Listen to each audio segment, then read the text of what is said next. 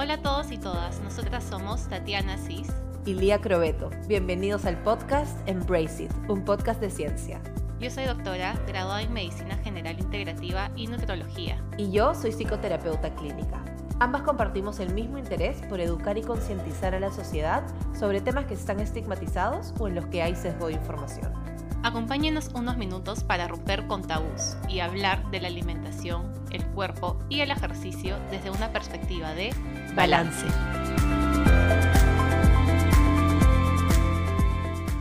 Hola, hola, buenos días. Hola Lía, buenos días. Sí, creo que acá en, Brasil, por España andarán buenas tardes. No sé dónde nos escuchan, sí, cuándo nos van a escuchar. estoy por la tarde. a sentarnos un día más, ¿no? A conversar un poquito. Hoy tenemos un tema que también nos han pedido bastante, que es algo que conversamos en, redes sociales. De hecho, hasta hemos hecho un taller, no una vez, sobre trastornos de la conducta alimentaria y alimentación intuitiva. Así que hoy vamos a, a explicar un poco qué es y resolver la pregunta, ¿no? ¿Es la alimentación intuitiva para todos, para todas? Y yo creo, Tati, que es un tema que ahora lo escuchamos hasta en la sopa, en todas partes, y no creo que todo el mundo entienda el trasfondo de la alimentación intuitiva. De hecho, yo veo, no sé si a ti te pasa, pero veo muchísimos posts de, de nutriólogos o de nutrición también más tradicional, donde hacen burla de la alimentación intuitiva como diciendo, es este permiso incondicional lo que te va a llevar a que te enfermes, ¿no? A que no cuides tu cuerpo, tus alimentos. Y creo que es lo más alejado de eso, ¿no? Entonces también es interesante poder por, por fin poner sobre la mesa cuál es la ciencia detrás de la alimentación intuitiva, porque no es una idea, no es un algo que a alguien se le ocurrió, está basado en ciencia y eso es importante. Y, y empezar por decir que no es nada, eh, y, y, voy a poner esto entre comillas, así como la persona entiende, ¿no? Que es hippie, que es muy eh, sin reglas, sin un fin, ¿no? Tiene sus principios, tiene eh, bastante de autocuidado y, de hecho eh, parte de la alimentación intuitiva, su pilar es la conexión con el cuerpo, esa interocepción de conocer, reconocer esas señales corporales que son innatas, ¿no? De cada uno, desde que eres bebito hasta que eres adulto mayor, cada uno con, con sus peculiaridades, claro. Pero respeta bastante eso.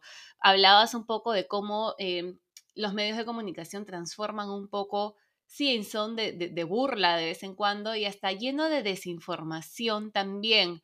Eh, y eh, estoy haciendo ahorita una, una, tesis basada en alimentación intuitiva en realidad y mismos artículos científicos muchas veces eh, no tienen toda la información de lo que es alimentación intuitiva. Eso lo he puesto hasta en la parte de, de, de, conclusiones, cómo se leen partes de lo que es alimentación intuitiva y se obvian otras que, o no les conviene o no les gusta o simplemente por no tener tiempo de, indagar un poco más, de leer el trasfondo, como tú decías, de lo que es una alimentación intuitiva, eh, se pierde información y se transforma en una dieta restrictiva, lo cual no... Justo eso, sí, justo eso iba a decir. A veces también se pone dentro del paquete de una dieta más. Ah, esta persona está intentando una dieta más después de tanto tiempo de hacer dietas.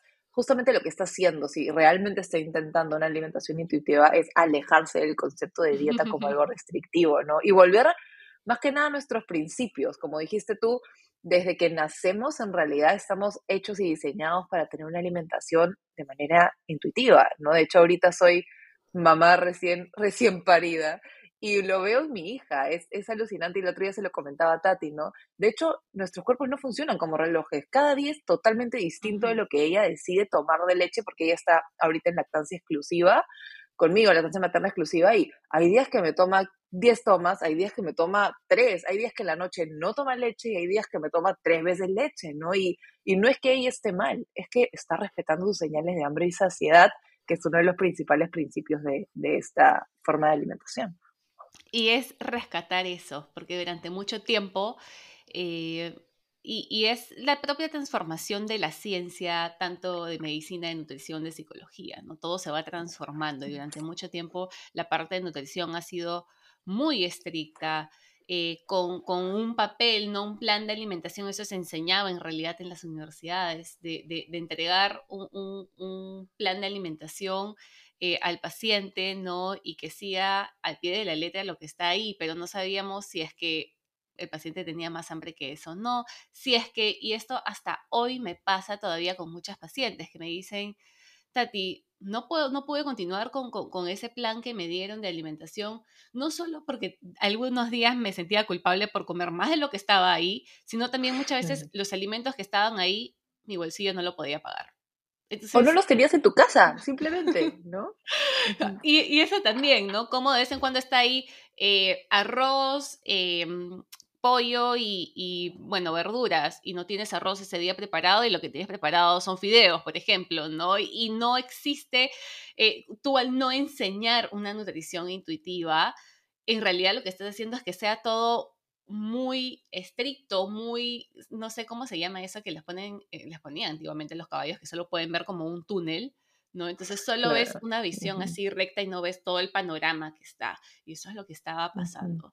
Hoy ya transformando un poco más la, alimentación más, con más variedad, con más disfrute, que nos ha permitido en realidad es desde, y, voy a, traer un poco la historia, ¿no? Desde 1995 que se empezó a describir esta, este tipo de, alimentación. Y es bien pronto, entonces como es bien pronto que se empezó a escribir este tipo de alimentación, probablemente no hayan los estudios suficientes son los que quisiéramos para realmente avalarlo como esta nueva y mejor forma de aproximarse a la nutrición. Pero yo, por ejemplo, ahora también estoy, estoy terminando mi tesis del máster y, y claro, cuando tú lees literatura sobre las dietas, te dicen, pero mira, cómo tuvo éxito esta dieta Atkins, la dieta keto tuvo, tuvo éxito, no sé qué, pero todo el éxito se basa en una pérdida de peso. Y como, en, como la sociedad reduce la pérdida de peso a que solamente, e, eso es lo que solamente te va a llevar a tener salud, ¿no? Entonces relacionamos pérdida de peso con salud, no nos damos cuenta de todo lo que esa dieta le pudo también quitar a esa persona, le pudo quitar a nivel emocional, a nivel hasta fisiológico, porque cuanto a, a, su, a su organismo más interno no sabemos lo que pasa dentro de ese cuerpo por tanta restricción, ¿no? Entonces, si es que el éxito lo comparamos con la pérdida de peso, ¿no? Definitivamente vamos a tener millones de artículos que nos digan, estas dietas tienen éxito, pero ¿a qué nos lleva a largo plazo? Y como ya hemos dicho en capítulos anteriores, más del 95% de las dietas no son sostenibles a largo plazo y muchas de ellas hacen que la persona no solo recupere el peso que quiso perder, si es que ese era su objetivo, sino hasta que aumente su peso, porque hace cambios metabólicos en el cuerpo también por tanta restricción. Claro que sí, y no hablamos solo, muchas veces dicen, sí, pero eh, solo se está afectando entonces mi peso, Tatiana, y eso es algo que yo quiero modificar. Eso fue justo una conversa que tuve hace poco con una paciente. Le dije, no es solo tu peso, tu cuerpo por adentro también está teniendo consecuencias. Tu eje hormonal se está desregulando con la restricción. El cortisol se está elevando. Otros, otros órganos de tu cuerpo están dejando de funcionar por ese hipercortisolismo. Entonces va mucho más allá del peso. De hecho, eh, la alimentación intuitiva, al ser un estilo de alimentación adaptativo a cada persona, también acerca eh, al abordaje HAES, ¿no? Health at Every Size. Em, y eso trae que es, que, es un abordaje peso inclusivo, ¿no? Y eso eh, se ha demostrado, ¿no? Que, que hace que las personas tengan a un corto, mediano y largo plazo un incremento de todos los hábitos que son beneficiosos para la salud, desde la parte del sueño, la parte de darle movimiento al cuerpo, que de hecho está dentro de los principios de la, de la alimentación intuitiva, hasta mejorías en diversos factores eh, psicoemocionales, sociales también. Entonces creo que, que, hoy ya estamos viendo, ¿no? Como, como bien nosotros hemos creado de ciencia como salud integral, la nutrición también se está yendo a, esa parte, ¿no? Mm. Incluyendo, eh, incluyéndose dentro de lo que es una salud integral realmente. Y, y creo, Tati, que ese finalmente es la definición de salud, ¿no? Porque si volvemos a que lo reducimos a solamente el peso, vamos a perder todos los demás millones de factores que incluyen una vida saludable, ¿no? Y lo que dice Tati de HAES, que es, bueno, en inglés Health at Every, Size, pero en español es salud en todas las tallas. Y en realidad esto es un mito que, que, se escucha mucho. No es que se hable que todas las personas tengan salud, evidentemente, no, probablemente no todas las personas con todos los cuerpos van a tener salud, pero que es posible tener salud en todas las tallas, sí es posible, pero no por buscando una pérdida de peso, buscando mejorar hábitos y hábitos no solo reduciéndolo a alimentación y ejercicio, sino hábitos a nivel de espiritualidad, a nivel de psicología, a nivel de relaciones sociales, que tienen, es mucho más amplio de lo que realmente vemos. Creo que, mm, la alimentación intuitiva siempre me ha traído una palabra así a la cabeza leyendo todos sus principios, hasta practicándolo, porque de hecho parte de mi proceso también de una recuperación de trastorno de la conducta alimentaria fue aplicar la alimentación intuitiva y con Lía siempre hemos, eh, nos hemos intercambiado, ¿no? De qué cosas nos han funcionado o no, pero la palabra que siempre para mí resalta, que lo, lo, menciona en el libro también eh, las dos nutricionistas que, que lo crearon, es respeto. Es respeto tanto con mi cuerpo, sino respeto yo también como profesional hacia lo que yo estoy recomendando a mis pacientes. Y siempre hacer hincapié que, que también es algo que el y yo hablamos, ¿no? Que no se trata de, de, tener eh, a la alimentación intuitiva como, como un dogma, ¿no? Como un solo practico eso, sino siempre ajustándolo al paciente, a la paciente que está ah, en, tu consultorio, ¿no? No tiene que ser aplicado al 100%, no tiene que ser eh, un, dos, tres, cuatro, cinco, seis y todos los principios a la vez, ¿no? O en un orden en específico, con día de vez en cuando hasta entramos en trompo, ¿no? E, e, e, en, nuestros abordajes porque pensamos que podíamos hacer A, pero nos tenemos que ir por otro lado y de eso se trata, que finalmente lo que estemos nosotros brindando, ¿no? Y que ustedes también que nos están escuchando busquen con su salud, es aplicar algo que funcione para ustedes. Eso creo que viene un poco de ahí, ¿no? De, de que cada uno empiece a, a notar, a conectarse de nuevo. Y, y, y, ahora que hablo de conectarse de nuevo, me hizo recordar un poco uno de los artículos que, que leía también de cómo eh, no solo está muy interconectado con eh, salud en todas las tallas, sino también con la parte de mindfulness. Sí, 100%. Y bueno, creo que, que, de eso se trata, ¿no? De ir conectando varios abordajes, no no aferrarnos solamente a, la alimentación intuitiva, pero aferrarnos a todo lo que hemos estudiado como, como psicóloga, como, como doctora también. Ni un extremo ni el otro, un conjunto ahí de, de herramientas que podemos usar. Obvio, y hablando de extremos también, otro de los puntos a entender dentro de la alimentación intuitiva es que, como dijiste, Tati, no podemos ir de 0 a 100. Si hemos tenido un pasado con mucha restricción alimentaria o hemos estado acostumbrados a, que, a, tener dieta en casa, a la cultura de dieta en casa, de la nada tratar de abrirte a estos 10 principios que probablemente sean muy distintos a los que has vivido toda tu vida, te puede generar un nivel de estrés que hasta sea contraproducente. Ya, de hecho, hace poco yo hablaba con un paciente mío que en realidad llegó a mí por un trastorno alimenticio bien restrictivo bastante fuerte. Y, y, claro, de las últimas consultas que él tenía era, ok, Lía, quiero hacer de esto una alimentación intuitiva. ¿Cómo hago para intuitivamente alimentarme y también ganar masa muscular porque quiero ampliar mi cuerpo y que se vea como un hombre más grande? Claro, ahí estamos chocando con dos cosas distintas, ¿no? Porque si nosotros buscamos llegar a la alimentación intuitiva con un objetivo de modificación de cuerpo, de pérdida de peso, de ganancia de peso puntualmente, no estamos en el camino correcto. Ese no es el enfoque. A tener en cuenta, no es un enfoque que está centrado en el peso. En la alimentación intuitiva puedes aumentar peso, puedes mantener tu peso actual, puedes reducir peso también. No se trata de eso, ¿no? Y la idea de estar cómodos con esa incertidumbre, creo, Tati, que es lo que más le cuesta a la población en general cuando tienes que aprender a soltar, ¿no es cierto? Claro que sí, creo que la alimentación intuitiva nos hace eh, ver aún más eh, la cantidad de estigma de peso que existe en nuestra sociedad, ¿no? La, gordofobia. Y eso nos da miedo. Eh, va a ser un capítulo aparte, pero existe sí. En un inicio hasta a mí día nos costaba un poco, si es que no nos están viendo, somos dos mujeres em, Sí, heterosexuales, la otra vez justo este, estaba leyendo un podcast de, lo importante que es identificarnos también por acá. Ambas tenemos contextura delgada y aprender que tenemos sí un privilegio dentro de la sociedad por la contextura que tenemos, desde cómo nos tratan, nos gusta no decirlo, desde poder encontrar ropa, eh, desde la atención médica, y, lo hemos mencionado varias veces también como eh, muchas veces la atención médica, o, no solo decir la parte médica, pero dentro de cualquier profesional de la salud, sea una persona delgada con una persona con textura gorda, es distinta.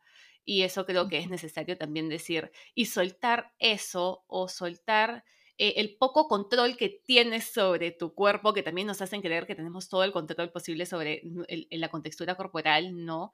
Es un proceso bastante difícil, es un proceso que de vez en cuando eh, lo tengo que repetir en todas las sesiones con mis pacientes. Suelta, a ver qué es lo que te molesta, indaguemos qué es lo que, que, te trae miedo, qué emoción es la que estás sintiendo, eh, y siempre buscando, y, vuelvo a repetir, el respeto hacia el cuerpo, ¿no? Y de hecho, em, las dos nutricionistas ahorita se me fue el nombre Tribol y Reishi, no sé cómo se dice, tal vez lo estoy diciendo recontra mal, pero hablan bastante sobre, sobre eso, sobre en todo el proceso tener sí algunos de los principios no en la cabeza, porque tampoco vamos a poder con todos, pero respetar, empezar a respetar el cuerpo, que es algo que, que, durante mucho tiempo no lo hemos hecho, ¿no? De, de percibir esa hambre, esa saciedad, de darte placer con los alimentos, con los nutrientes, de, y, acá creo que de lo, principal que podríamos también traer eh, sobre la mesa es,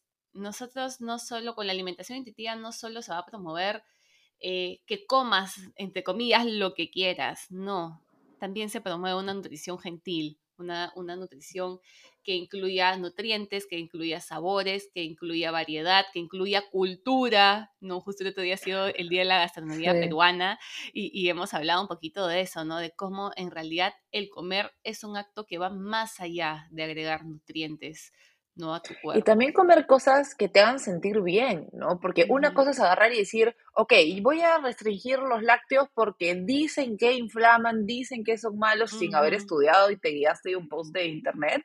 A otra cosa es, por ejemplo, algo que puntualmente estoy viviendo yo, que es que mi hija tiene alergia a la proteína de la leche de la vaca, que es la caseína y ella toma lactancia materna y todo lo que yo como lo paso a través de la leche, no puedo consumir ningún derivado de leche. Sí, obviamente se puede ver como una restricción, pero por salud, no una restricción porque yo quiero darle a mi cuerpo y al cuerpo de mi hija lo que les caiga bien, ¿no? Y eso también entender, oye, el brócoli te cae pesado, te inflama, o que no quiere decir que lo quites de tu dieta, pero acompáñalo con alguna infusión también que baje la inflamación, cosas que tú sepas también que a tu cuerpo le caigan bien. Por eso no se trata, como globalmente se dice, no se trata de comer lo que te da la gana en el momento que te dé la gana, sin reglas, sin... No, ok, no hay reglas, pero eso no quiere decir que no se valore la nutrición gentil detrás de eso. Pero es importante entender, Tati, que en realidad cuando aprendemos de nutrición, de, perdón, de alimentación intuitiva, de hecho, la parte nutricional, esta nutrición gentil, siempre se dice, enseñémoslo al final, ¿no? Que la nutrióloga o que la profesional de salud lo enseñe al final. Primero, es importante toda esa primera conexión emocional con la comida y con tus señales de cuerpo para poder llegar a eso, para que no se vuelvan reglas más, ¿no?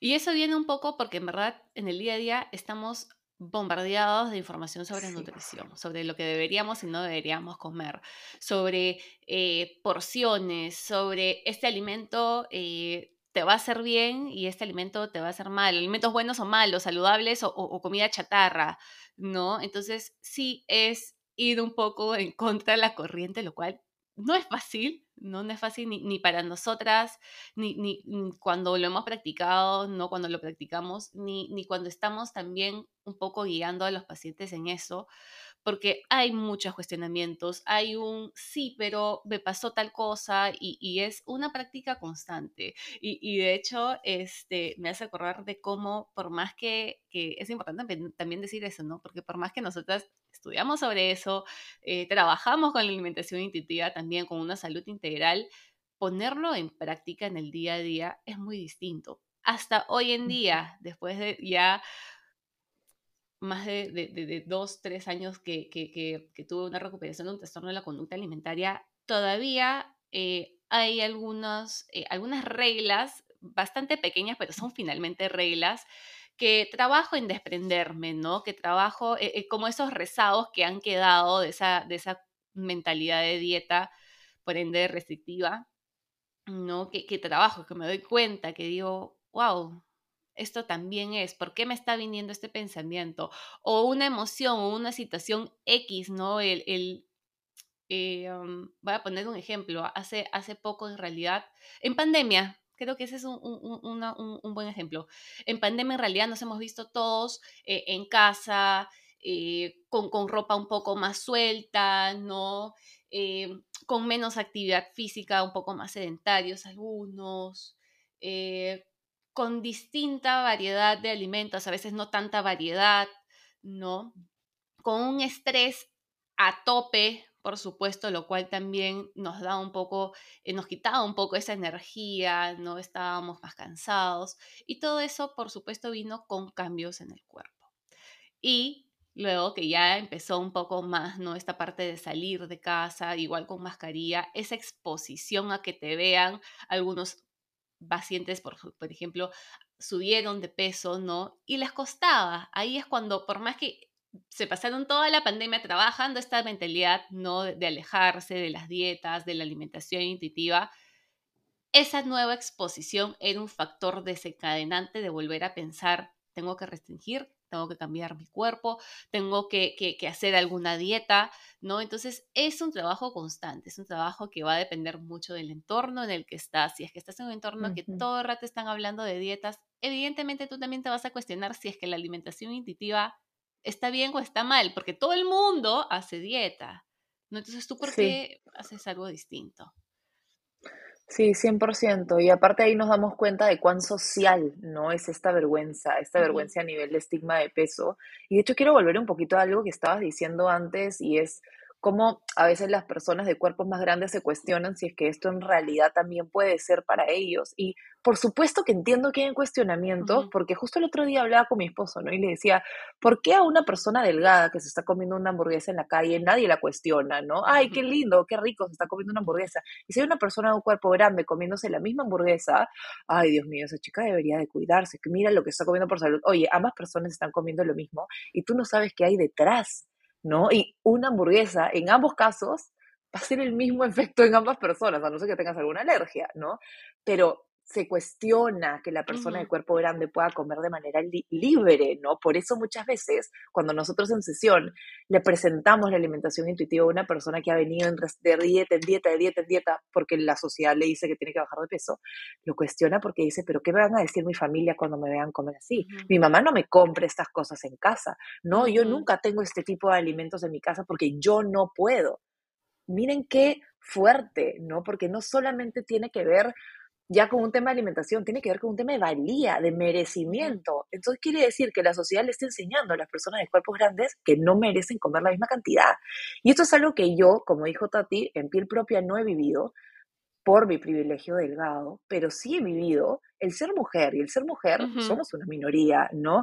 Y el ser mujer te dice, tu plato tiene que ser más pequeño que el de un hombre. ¿Y eso qué en tu cabeza? Oprimidas, ¿no? ¿Por qué tengo, tengo que servir un plato más pequeño que el de mi esposo si hoy tengo más hambre? No, es que tú eres mujer y tú tienes que cuidarte, ¿no? ¿Por qué? ¿Y por qué comer más es un sinónimo de no cuidarme? Hay muchas cosas que hoy, ya después de tanto estudio, cuestiono y es muy lindo cuestionarlo, pero al inicio fue muy difícil, fue muy difícil romper con esas reglas y entiendo que para muchos pueda hacerlo, pero es, eh, eh, cosas tan sencillas como que mi plato tiene que ser pequeño, con que no puedo comer tanto porque tengo un cuerpo grande, con que no me puedo servir un plato similar al de una persona que es del sexo masculino. Esas son reglas de la, cultura de dieta y de eso nos tratamos de alejar con la alimentación intuitiva. y, de hecho, en esa parte que mencionas, ¿no? Eh, de vez en cuando no nos damos cuenta cómo es que empezó, ¿no? Posiblemente, y lo más común es ver que una dieta eh, haya empezado con pequeños, eh, restricción de pequeños alimentos que lo catalogan como algo malo, ¿no? Entonces dejan de comer en un inicio, eh, no se puede comer comida chatarra, solo puedes comerlo una vez a la semana. Y voy a poner siempre comida chatarra como ejemplo. Entre comillas. Exacto.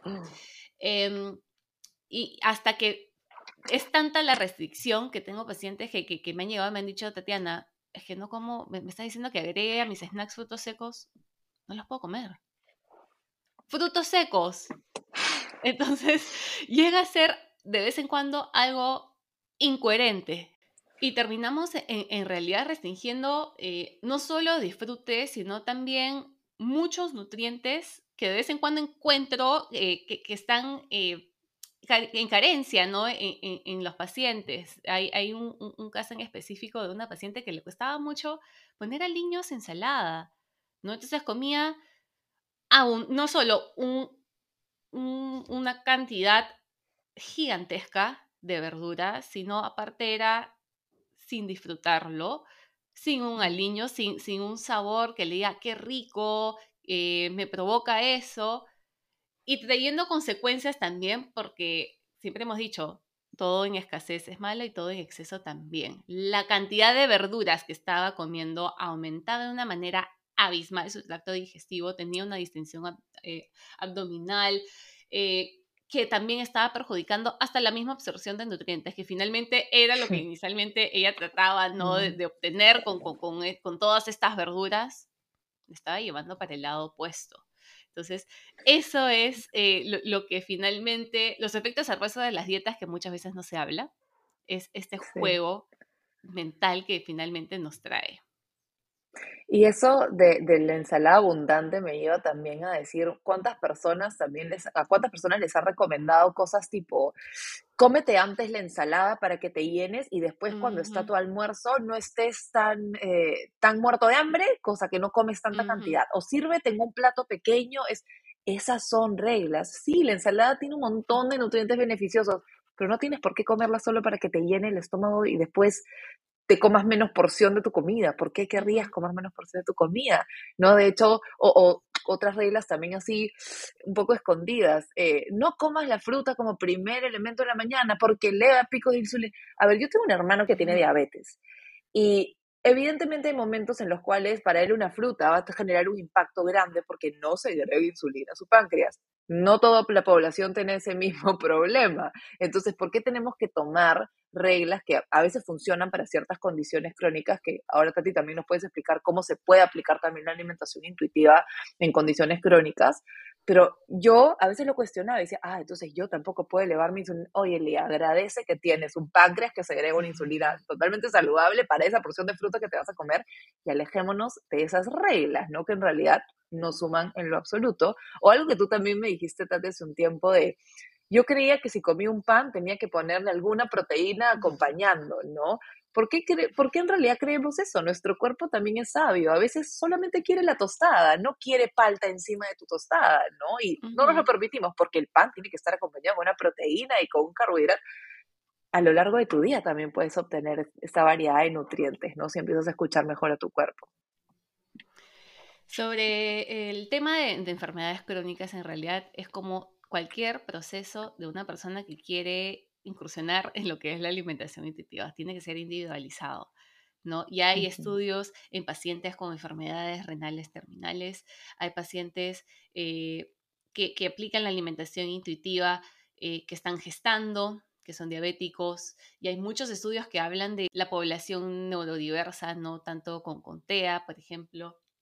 Entonces, siempre un poco, y es, y, creo que voy a tener un poco tu caso, ¿no? Con, con, con, con Julieta, tu hija. Eh, te dieron un, diagnóstico de alergia a la caseína y tú a partir de ahí has empezado a ver cómo puedo yo aplicar la alimentación intuitiva dentro de esto, dentro de estas restricciones que son por salud, ¿no? Entonces, mm es un, juego de caderas, es de nuevo, ¿no? Eh, eh, regresar y, ver, esto me cayó bien, esto me cayó mal. Toleré hasta esto, no mucho de la parte de, intolerancias, no estoy hablando de alergias, alergias, de hecho la recomendación es retirar, ¿no? Pero cuando son intolerancias, por ejemplo, em, intolerancia a la lactosa, es propio de cada paciente. Yo no lo puedo decir que con 40 gramos de queso te va a ir bien o te va a ir mal y también es muy variante. Entonces es empezar a ver estrategias que funcionen para ti, con un acompañamiento profesional, si es que aún no lo conoces, no irte a, hacerlo solo o sola, ¿no? Porque hasta nos puede llevar a un otro lado, ¿no? De una deficiencia de nutrientes, de, un miedo, ¿no? De seguir eh, con, ese miedo de, comer algunos alimentos, eh, de engordar. Entonces, es de cada uno. La misma parte de, movimiento, ¿no? Que, es algo que, la alimentación intuitiva también promueve. Hay gestantes que hasta el tercer trimestre, maravilloso, lo pudieron hacer. Hay otras que pudieron hacerlo el primer trimestre y ahí lo dejaron. Hay otras que el primer trimestre la pasaron bomba y solo pudieron hacer este, en el segundo trimestre ejercicio y, y no era un ejercicio que hacía antes, sino es un poco más adaptado a ese momento. Entonces, es eso. No lo puedo decir a una paciente, a ti te va a, ir súper bien con todos los principios, porque en realidad es mucho de cada paciente. Ahora, si me preguntaran, y voy a responder así eh, desde ya la pregunta, ¿no? Si es que la alimentación intuitiva es para todos, sí, porque no es una regla estricta, no tienes que cumplir con los 10 principios, tienes sí que empezar a regalarte y a respetar, regalarte salud y respetar tu cuerpo. Pero si quieren estudios para las personas más racionales, los vamos a linkear también en la descripción porque hay ciencia detrás de esto, ¿no? Somos dos profesionales de la salud que le estamos hablando de esto. Es importante. Tati, algo que, quiero conectar con lo que dijiste tú es estos principios de, de saciedad y de satisfacción. ¿ya? Y lo voy a también conectar con un ejemplo de hace poquito conmigo y con esta restricción alimentaria que tengo ahora por mi hija. Eh, claro, los primeros días dije, ok, no puedo consumir ningún derivado de los lácteos. Y justo ese día yo tenía invitada a Paola, nuestra socia de ciencia, y a un grupo de amigos a que coman pizza que habíamos hecho con mi mamá aquí en el almuerzo. Evidentemente, ese día que me restringieron los lácteos, yo no podía comer la pizza porque estaba hecha con queso de vaca. Y este, nada, pusieron las pizzas y dije, ah, bueno, entonces me voy a hacer un pollo con, unas verduras que tenía ahí, y arroz, y ya, como comida de casa. Y ellos comían pizza y yo me comía mi pollo con verduras y arroz. Ok, mi estómago, a ver, coloquialmente lo que se dice, me llené, hay saciedad, sí, pero no estaba satisfecha. Yo quería esa pizza. Yo no quería ese pollo con arroz y con brócoli, ¿no? Y que es buenísimo para mi cuerpo y todo lo que quieran. Y desde ese día agarré dije, así no va a poder así no va a ser, porque así no la voy a pasar bien.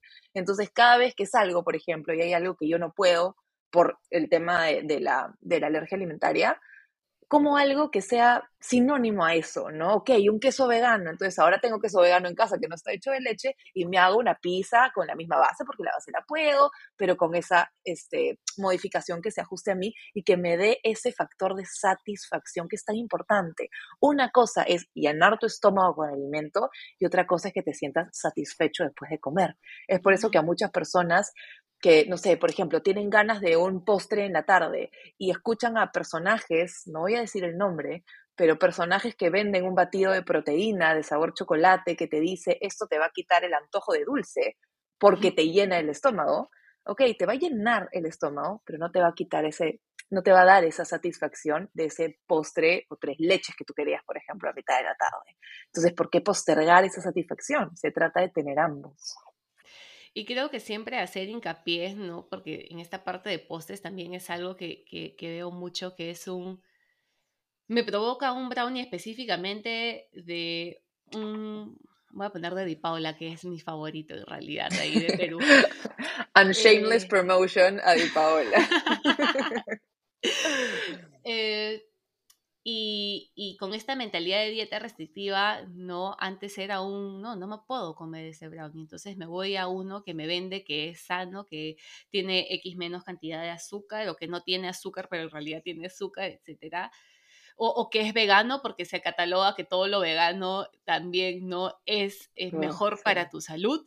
Em, entonces, este, como ese brownie no eh, distinto o tratando de reemplazar a ese que, que, que se me llena, ¿no? La boca de, saliva y cuando lo comes un, ok, ya estoy llena, como tú dices, pero no estoy satisfecha, no es el sabor que yo quería, no es la textura que yo quería. Entonces, mucho cuidado, sí.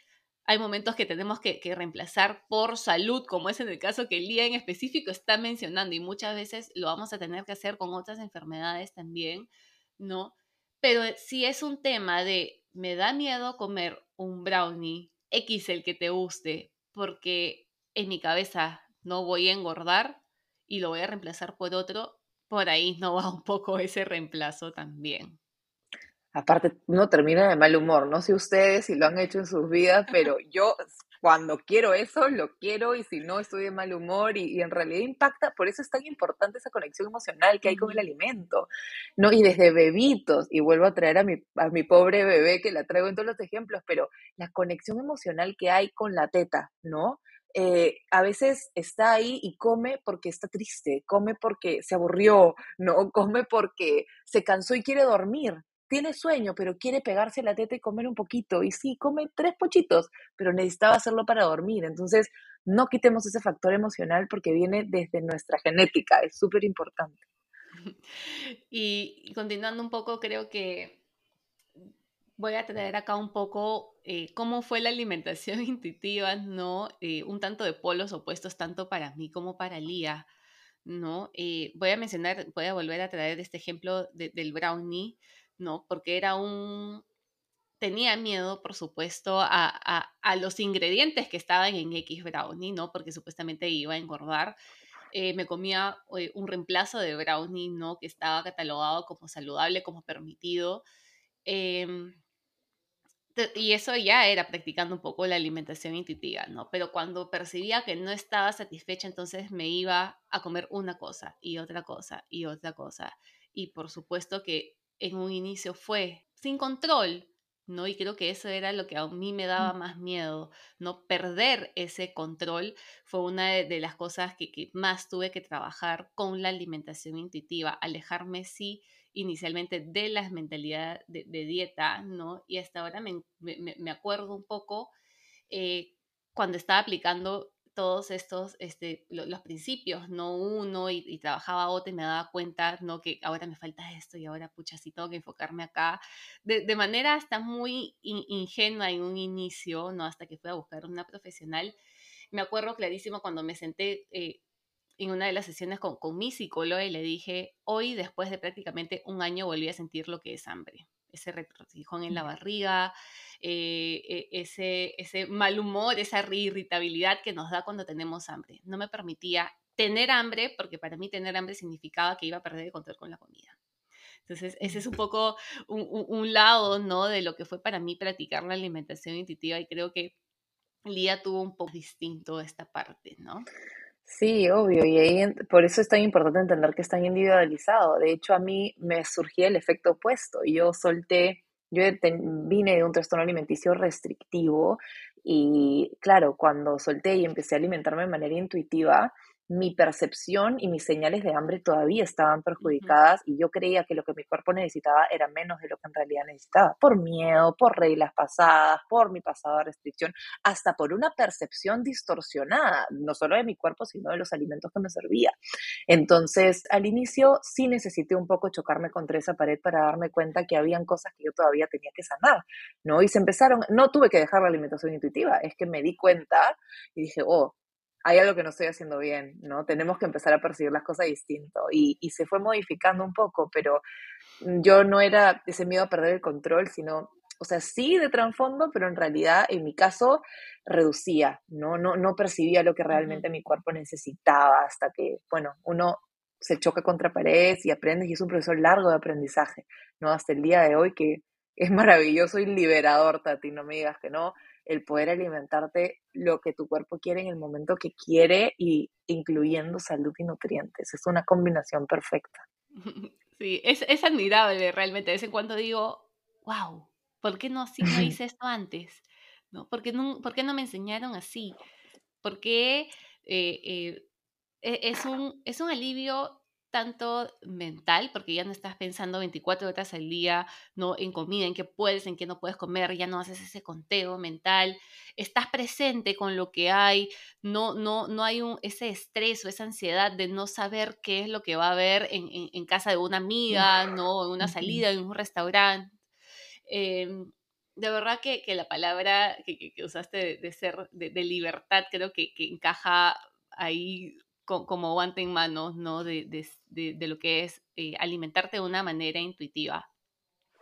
Em, creo que eso es un poquito, ¿no? Lo, lo, lo, que queríamos conversar. De hecho, nosotros siempre tenemos ahí unas notas. Sí, no, creo que pudimos aclarar la mayoría de, de mitos más relevantes que encontramos eh, nosotros siempre queriendo dar más información, pero definitivamente si les gusta el tema y si queremos especificarlo un poquito más, pídanos a través de redes un siguiente capítulo y lo podemos especificar, fácil algo en puntual que se les haga difícil, o podemos hablar también en historias. Eh, acuérdense que en, nuestras redes sociales hablamos mucho de esta temática, pero nada, esperamos que haya podido responder alguno de sus mitos. Por los que no, para los que no entendieron, un resumen pequeño la alimentación intuitiva puede ser para todos, no necesariamente a la misma vez, al mismo ritmo, de la misma manera, es muy individualizado, pero sí puede ser para todos. Si ustedes tienen un profesional de la salud de confianza que les pueda guiar en este proceso, mucho mejor si está especializado en alimentación intuitiva y con un enfoque no pesocentrista, vayan, se lo van a agradecer muchísimo y van a ver esta libertad que tanto Tatiana y yo les comentamos y que es tan necesaria para la población en general. Así es, a cuidarse, a ser compasivos, a respetar su cuerpo en todo sentido y a regalarse salud integral, como siempre decimos. Un gusto estar nuevamente con ustedes y nos vemos en un próximo capítulo. Chao, Tati.